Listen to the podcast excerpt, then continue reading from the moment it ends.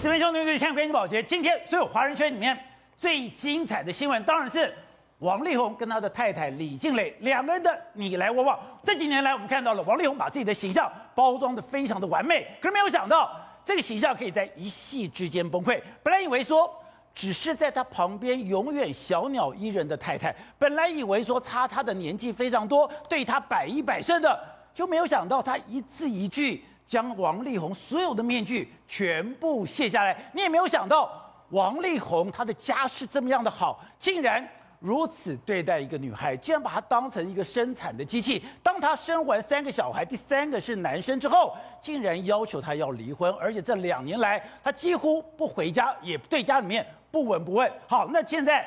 王力宏迫于压力，或者是说你不知道李静蕾手上还有哪些的资料，他也可以说是完全的溃败。他现在已经承认说，我要暂时退出工作，我也把所有的房子都要卖，这个房子我要交给李静蕾。但这事情就结束吗？现在要值得注意的是，现在中国大陆连中国大陆的中纪委都已经把他给点名了。现在连中国大陆都认为说他是劣迹艺人，未来王力宏还有明天吗？他还能够？再去中国大陆发展吗？好，我们今天请到七百名对大非常熟悉的财经专家黄教授，你好，大家好。好，这是《每日电子报》董事长吴子江，大家好。好，第三位是资深的影剧记者李长玉，大家好，大家好。好，第四位我们要特别介绍，他是资深的唱片制人许常德，常德你好，大家好。好，第五位是资深媒体人陈玲玲，大家好，大家好。好，第六位是这两位非常熟悉的资深媒体人陈国远，宝杰哥，大家好。好，待会儿呢，对于影剧圈常有涉足发展的葛思琪也会加入我们讨论。是哦，我们刚刚讲的是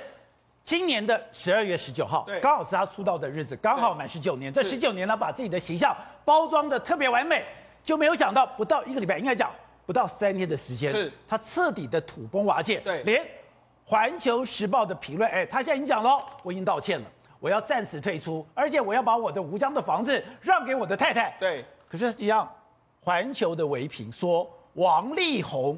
必须凉，没错，这十九年来，王力宏的形象就是一个优质偶像，会唱歌，长相又好，然后又会又是创作才子，然后音乐的这个才华，甚至他在整个事业的形象非常好，连家庭的形象也非常好。可是经过从十二月十六、十十七号王李静蕾的这个开始爆料之后，这几天里里面来说，王。李静蕾跟王力宏两个互相的对，互相的这个对抗之后，现在王力宏的整个人设是完全崩塌。因为在这个第一个时间里面，除了中国大陆的官方《环球时报》、《中国妇女报》，还有这个包括中纪委都出来点名批判。哎，中纪委居然点，居然没有点名，但是他批判他，这是一个非常大的事情。那除了这个之外，你看他在中国的代言人 Infinity 啦、周大生、读书郎等等，完全都不见。甚至在央视的这个目前一个大片里面的片尾曲，他唱的声音已经被消失，连他的名字也都被消失，连声音都不可以出来了。所以他在中国大陆基本上。如同环球时报，你已经凉了。你过去看到王力宏跟李静蕾两个的画面，李静蕾永远小鸟依人，永远在旁边当一个乖宝宝一样。对。但你没有想到，这里面最厉害是他。而且你现在刚刚讲到的，我觉得王力宏你没有想到是这么样子的对待李静蕾。对。你对待李静蕾的方式，对，让所有人都看不下去了。没错，像这这次李李静蕾跟这个王力宏的对抗里面，我们发现到说，哇。李静蕾发出的每一篇的长文都是句句都是诛机，他都有有条不紊的在攻击王力宏，打得王力宏根本无力反抗。王力宏的长文被他笑说啊，你的文章写的非常糟糕，甚至他真的利润都非常非常的薄弱。那你跟我讲，他对待李静蕾的方式，包括说婚内婚内的这个外遇啦，包括说你乱搞啦，甚至是你怎么对待，把李静蕾当成生产机器，这个当然官中国官方绝对不会饶过你嘛。所以。李金磊是非常的，我觉得非常精准哦。是，他从在两边，一个在微博针对中国发言，是一个在他埃及针对台湾发言。对，然后呢，你没有想到，哎，这是两岸人民同时对一件事情有共同的看法，对，都在骂王力宏。没错，事实上你看，在紧接而来是中国妇女报，中国妇女报是什么？哎，它是中国官方官媒哦，他开始点名批判他。你看，明星失德，观众不答应，市场不答应，他马上就开始批评。你看，这是在十八号，李静蕾。这个爆料，中国妇女报都跳出来，隔一天他就跳出来。好，那那越打越猛，他还第二篇文章，你看，防范以爱为名的伤害，警惕脱离职场的风险。哎，他再批王力宏，哎，基本上中国妇女报批你两次已经没救了。另外一个最惨的最惨的，中纪委直接就出来，你看他就说什么，利益要先立德。哎，中纪委近期人设崩塌，崩崩塌再成这个这个议论的这个焦点，明星艺人翻车的例子在在说明，公众艺艺人的公众人物的一言一行受到大众瞩目，一举一动都受到对社会产生严重的影响。如果肆意妄为、不知自动，就得不到他人的尊重，最终只能够自食后果。所以呢，他这样讲之后，哎，连胡锡进都讲话，这个这个老胡不是要退休了吗？这个舆论一形成之后，你看，从中国从这个胡胡锡进第一个时间，《环球时报》到《中国妇女报》到中纪委，中就此定调。所以你真的就是已经。完全彻底凉了，在中国。不是他到底干了什么烂事情？哎，第一个报告说，你看李庆磊最早十七号的 po 文里面来说的话，因为你你比我大，又大十十几岁，希望有孩子，所以一胎不一胎不不停的这个催生。那我结婚的，我们结婚大部分时间，我不是在备孕、怀孕，就是在产后哺乳育儿，所以整个过程来说，他说。都是我自己面对的，那不只是我自己，都是他自己面对。对，那另外一个他在说什么？因为王力宏出来说，哎、欸，王力宏的爸爸或者王力宏就说，哎、欸，我们也是被有被胁迫，你用逼婚啊？他就说，如果是七年的痛苦，怎么会有第二胎跟第三胎？他，王力宏多次提及，他很着急的想要结婚，也想要小孩，因此我们是在交往时间都是这样子的，所以他讲的非常清楚嘛，他就是说，你一直不断的逼我生小孩，一直不断的逼我生小孩嘛，就到最后的时候，宝杰你知道？最后让他真的完全受不了的是什么？因为他是说，二零一九年的时候，因为他一直不断的，我们知道王力宏一直不断的在外面这样，对他就说我就放弃。我就放弃了这个婚姻生活，让你去外面外外面这样子。他说，如果你让我我们开始协议，让他自由的过他自己想过的这个单身生活，找到合适的方式走下去。那这两年他也过得非常开心，他什么时候回家就什么时候回家。如果回家的时候，我也会煮饭给他吃，那让他让孩子跟外面感觉说他有正常的这个生活。但是没想到呢，你居然跟我说什么？你居然跟我说要离婚的原因是因为你怕你在外面有可能有喜欢的女生，不希望说人家是这个介入家 庭婚姻生活的小三。自此来说的话，我觉得已经踩到了李静蕾最后的那一条防线。所以说我一再的吞论，对我什么都忍了。你把我当生产的机器，我也知道。没错。当我生完三胎，对，前面是两个女的，对，后面生的男的，对，男的生完以后，你就告诉我你要单身，对，你要你要自己过自己的生活，你就跟我要离婚了，是，就离婚了以后，接下来。你就你就真的跑掉了，对，你跑掉了，你出去你胡作非为，你回来就回来，对，我也认了，是，就没有想到你要为了别人要真的菜了，对，所以李金磊自此就是完全，我觉得这个踩到最后底线之后，他就开始跟你进行反击，难怪全台湾都跟着炸锅了，对，那你更不用讲，所以你知道我小时候看过潇洒的文章，就那时候就大家就写告说，会写文章的女人你不要惹，可是没有想到，对。最会写文章的居然是李庆磊。对，哎，而且，李庆磊也是算是有念过书，他是带美商的这个投资银行担任到这个很高的职位，在外商工作过，所以他整个文章里面，你们觉得他字字珠玑，而且。我觉得他的资料收集的相当相当之完全。譬如说，他跟这个 BY Two 的这个妹妹，这个 Yumi，对不对？人家就说他是小三，就那个 Yumi 马上就 po 了一个文章，就说：“哎，我去报警。”就没想到，哎，李静蕾去他的这个微博上面留言说：“我有证据。”那证据是什么？他然后这个他又在 BY Two 再 po 一个文章说：“我们之前的那些什么微博早就删了。”结果李静蕾就说：“你们不是用微博，你们是用 WhatsApp。”所以他等于是，哎，他在对付这个 Yumi 的时候，你说你不是小三的时候，我也是跟你在开战，而且。你有什么证据，我就反驳你什么证据。我什么资料都有。所以呢，为什么最后王力宏会完全没有办法招架？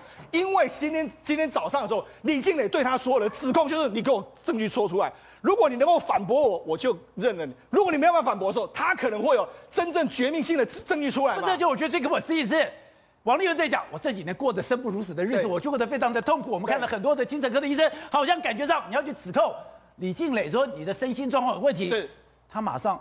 把所有心理医生，没错，所有的文章，而且去指控问题的根源都在王力宏。对，实际上你看，这就是他公布的一些文件。文件里面来说的话，可能王力宏又想要把这个，想要把这个李静蕾面抹抹成是说，哎，你可能心理有问题，就没想到他就说什么，他就说，我们经过我们心理分析的结果是，你有性成瘾，还有自恋性自恋型性格的人，他就直接讲王力宏是这样，然后讲这样之后呢，他就说，你一直换心理医生，一直换心理医生的是说，你要找到可以被你说服你太太是个疯子的心理医师，所以换了五次的原因是因为你想要证明我是疯子，但是没想到这些所有看过前几次的都证明。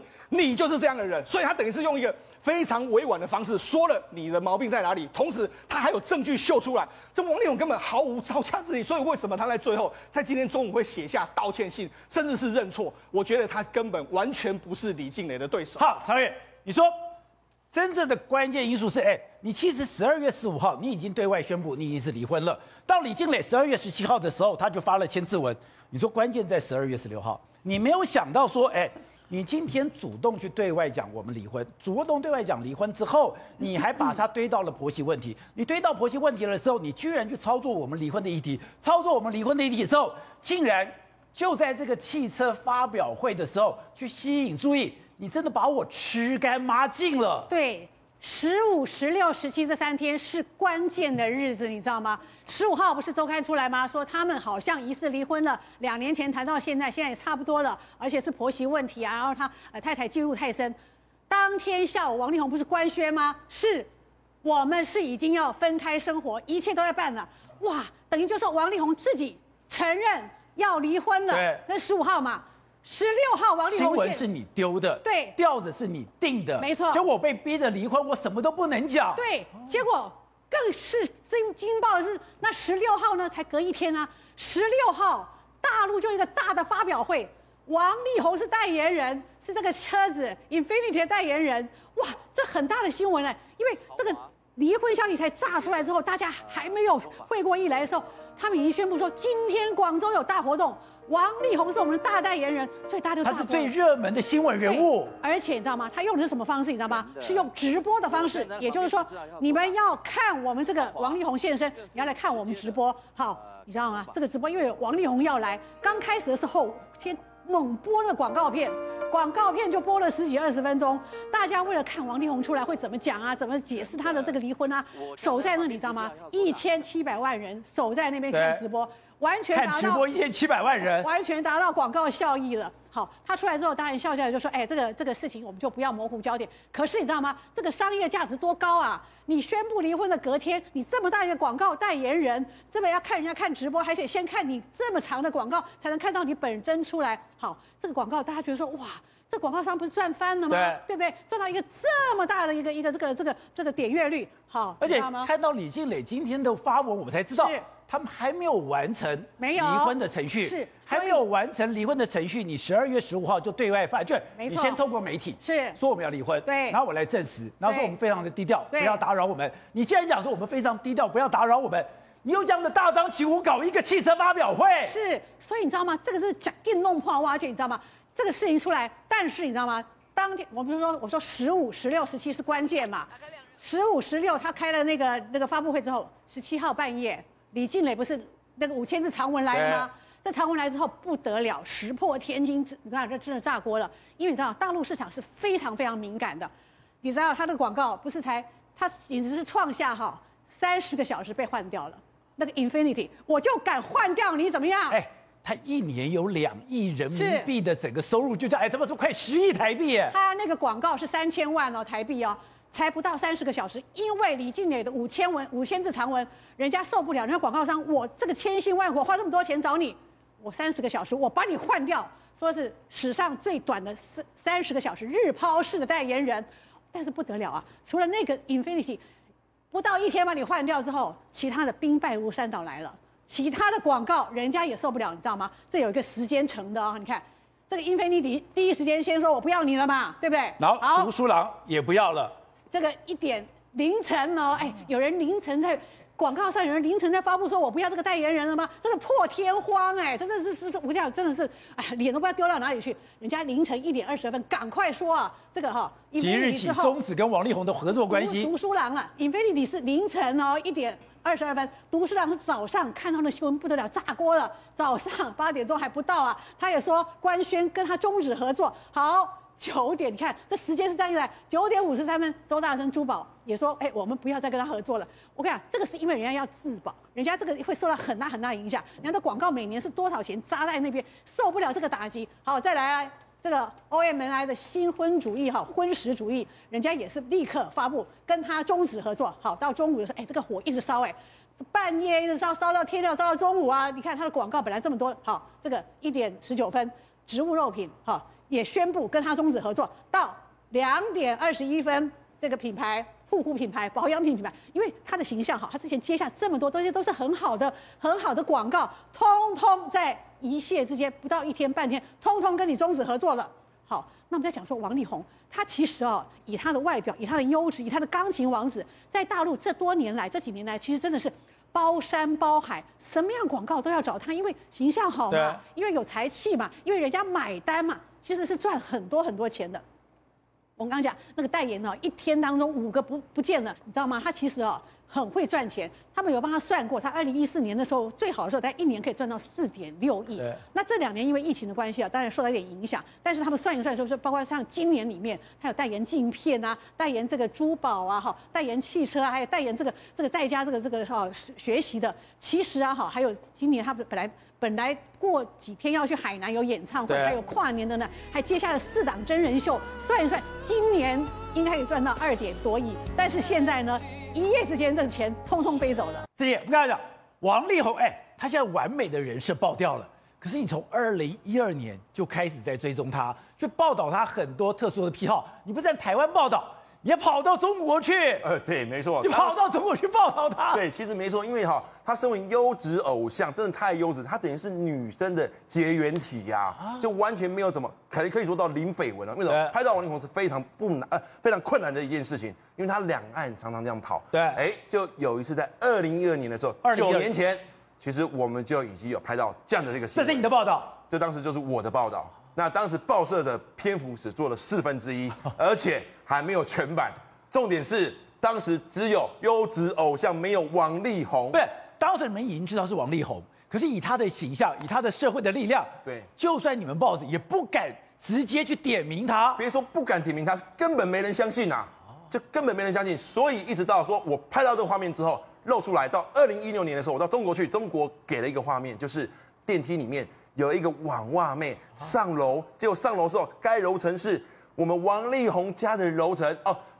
就这个画面，no，这个画面，这个画面不是哦，这个画面是小魔的画面。哦，我们是因为这个二零一二年的十月底的时候，他跟着小魔过夜，当时被拍出来的时候，公称说是在朋友一群朋友在家里聚会，结果根本不是。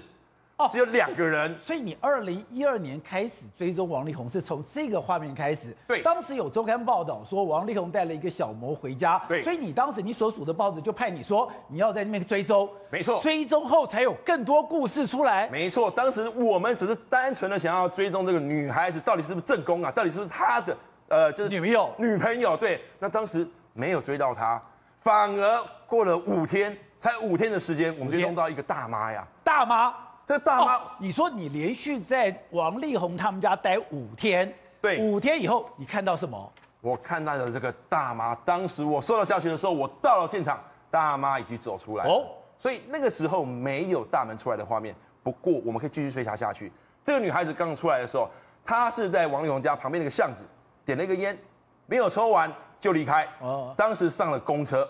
这时候我就跟上去，你跟着上公车，我真的跟说。狗仔必备的就是相机跟钱包，一定要带在身上。上去之后，哎，这个大妈坐在椅子上，开始干嘛？划手机。哦，我当时就站在她的上面，我是坐着，哦，我是站着，对不起。而且我看到手机画面里面不得了了，手机什么？有三段话，第一个结束了，第二个数目没错，数目没错，第三个钱有收到。又有数目又有金钱，那难道刚刚那一个小时是交易吗？做什么交易我们不知道。于是我就跟拍下去，因为我要知道他的身份是谁嘛。跟下去之后，到了南港，他下车，到了一处民宅去，在一个社区待了两个小时都没有出来。我心想，那天晚上十点多到，待到十二点多深夜了，那应该是他的住宅，这条线就断掉了。没想到才过了十天呐，对，就出现了一个网袜妹。你还在守那里？我一直守了他，没有放弃啊！因为那个时候我看到了这个简讯，我一直推断说他有可能在做性交易。哦，所以当时呢继续追查下去，没哎不得了了！这一次我收到电话可快了，怎么样？我到现场的时候，人家才刚进去，有人给你电话？有人给我电话，但是进去的时候呢，很奇怪哦，你居然在那个大楼里面买了一条线？有线有线，对，所以进去之后呢，很奇怪的一件事情。这个女孩子竟然不会说中文啊！但是比较可疑的事情是，她进去的时候，竟然不是说找王先生，也不是说找王力宏先生，她是说找周先生啊！找周先，不好意思，那一间的房子里面那一层楼住左边的就是王家，就是王力宏家。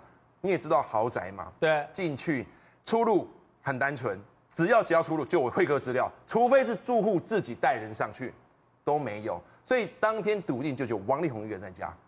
所以这个时候，可是你讲周先生门房怎么会让他们那个警卫怎么放他上去嘞？没错，这就是关键点了。当时警卫就打电话给了楼上的王先生啊，王先生不好意思，有个女孩说要找周先生，他说对，没错，让他上来。这时候有一个画面出现了。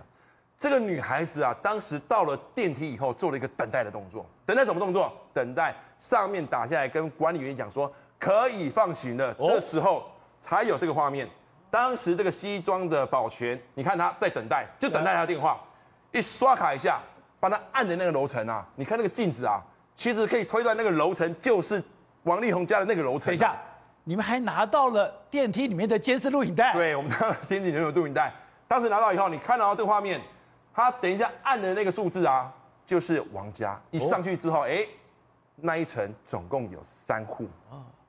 他一开始出去的时候，没人开门，所以他不知道往哪走。他先往右边看了一下，点了两步，结果左边有人开门一门了，他就往左边走了。哎，这时候我想到一件事情，当初李静蕾爆料的时候说，你 已经跟我承认了，当时女孩子知道我们家的号码，知道我们家的楼层，出了电梯又往左走，那不就是这个画面吗？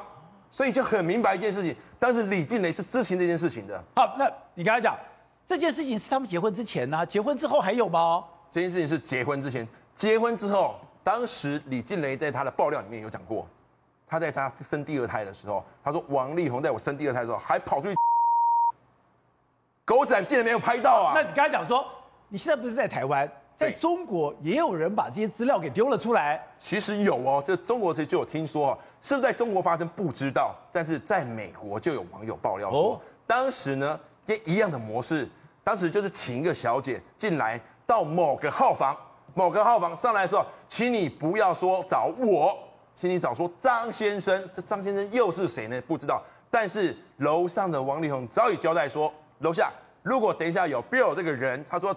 就 Bill 这个人，要是让他上来的话，不要过问，就直接让他上来。可是你们当时做这个动作的时候，去报这个报道的时候，哎，没有受到很大的压力吗？哎，他的经纪公司难道没有反应吗？他的经纪公司才真的没有反应，他只讲了一句话：跟力宏无关的新闻，我们不以回应。哦，那就不代表是他啦。对啊，这好像不是。但是以过去他们公司跟他们、他们、他们就受到这样诽谤的话，他们通常会提告的耶。哦，所以在二零一二的时候，这个报道出来的时候。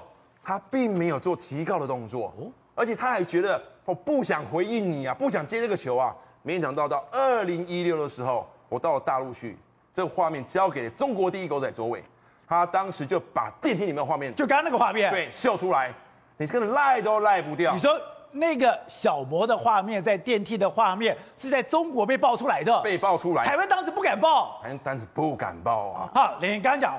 他一年赚这么多钱，二零二一年就二点一亿的广告收入，将近十亿，这么多的钱。可你说他是一个超级小气鬼，甚至上节目的时候，他还是穿袜子，还是穿破的。没有错，你没有想到？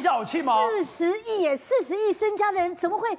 怎么会穿个破袜子？天哪！你不是满身名牌，你居然穿破袜子？没有错，王力宏就是这么节省的，就是这么小气的人。这样怎么说？因为在美国住过的华人都知道，在美国哈，因为费用高，所有的生活人都非常非常的节俭，这个是其来有自，整个家族都是非常非常的保护自己的财产，因为这是我们辛辛苦得来不易的结果。从小培养了王力宏这个非常啊节俭，保护家产很重要，家产当然很重要，怎么可以随随便便给别人？尤其是即将要离婚的女人呢，对不对？所以呢，王力宏非常的节俭。然后呢，大家知道，他就算他那时候还没有结婚的时，还没有现在那么多资产，但他也有十亿身家的时候，你知道吗？他买的代步车是一个二手的面包车，那部车只有八九万块钱而已。然后记者看到说：“天王，你是天王哎，你怎么会开一个二手的白色面包车？重要是车子开到了哈，他不修。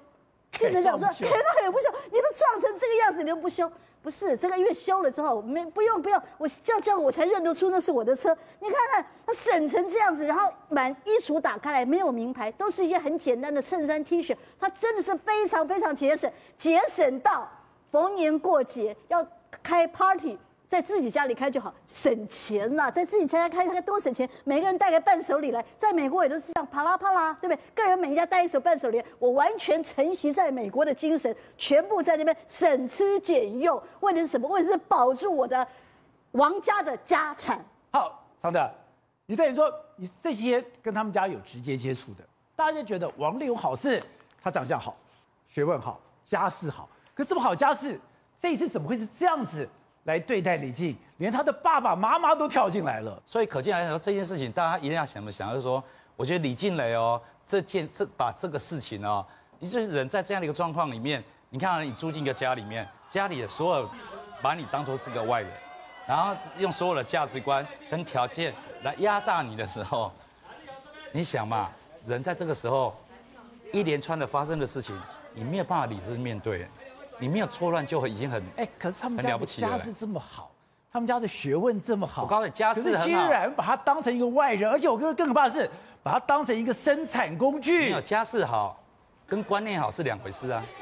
有钱人不一定有脑袋啊，你知道吗？有钱人价值观偏差的非常多啊，尤其是那种家族企业式的人，就觉得说，哎，这个资产是全家人共同拥有的的时候。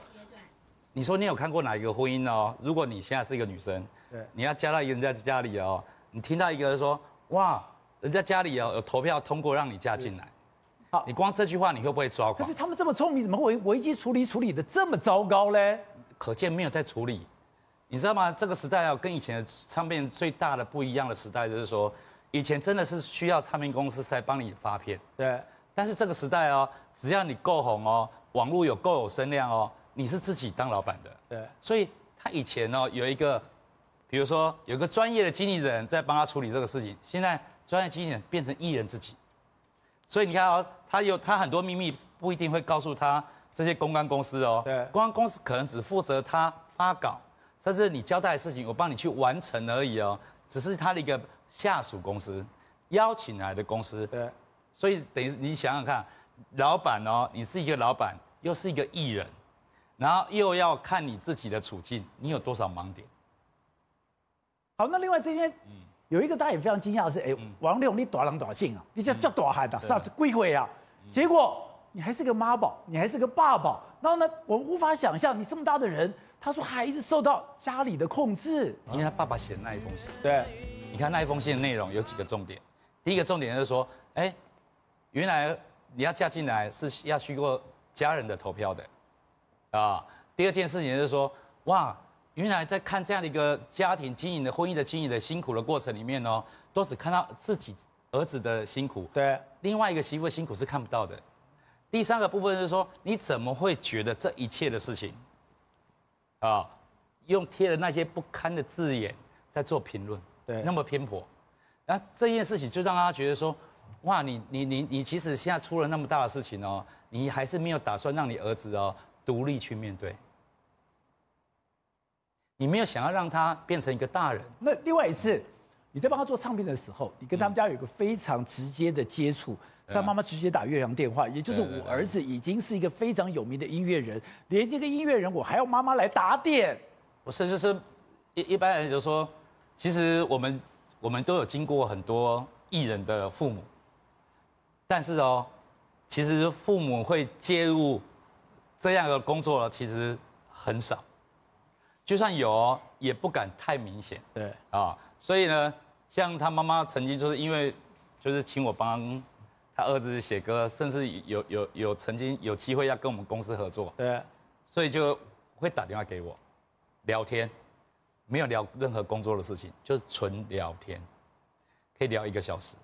别的妈妈不会这样，而且是我，而且我是不会啊，像像很多艺人妈妈是。即使妈妈是一个音乐人哦，女儿十六岁成名哦，她都不会就说啊介入，因为我懂音乐啊，我我更有一种理由可以介入啊，人家都不会。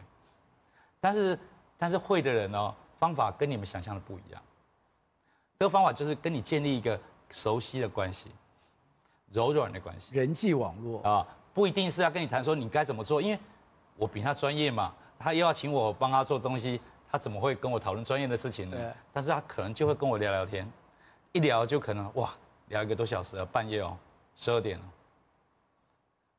我那时候觉得说，哇，我们现在是台湾时间，你是美国时间的。Good day，有爱大声唱，拥抱好日子公益演唱会，邀你一起为爱发声。